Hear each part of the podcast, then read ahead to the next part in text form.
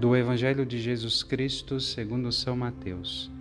Naquele tempo, Jesus chamou os doze discípulos e deu-lhes poder de expulsar os espíritos maus e de curar todo tipo de doença e enfermidade. Estes são os nomes dos doze apóstolos. Primeiro Simão, chamado Pedro, e André, seu irmão. Tiago, filho de Zebedeu, e seu irmão João. Filipe e Bartolomeu Tomé e Mateus, o cobrador de impostos, Tiago, filho de Alfeu e Tadeu, Simão o Zelota e Judas Iscariotes, que foi o traidor de Jesus. Jesus enviou estes doze com as seguintes recomendações: Não deveis ir aonde moram os pagãos, nem entrar nas cidades dos samaritanos. Ide antes as ovelhas perdidas da casa de Israel. Em vosso caminho anunciai: o reino dos céus está próximo. Palavra da salvação. Jesus nos chama a cada um por seu nome.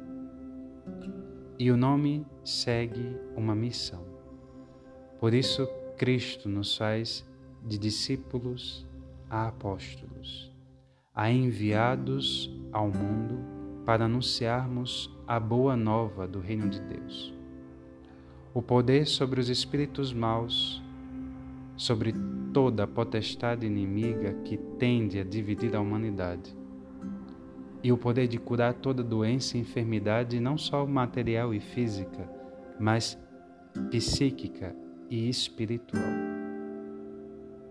Nós nascemos para os outros e nossa vida não tem sentido senão na missão que nos dá o Senhor.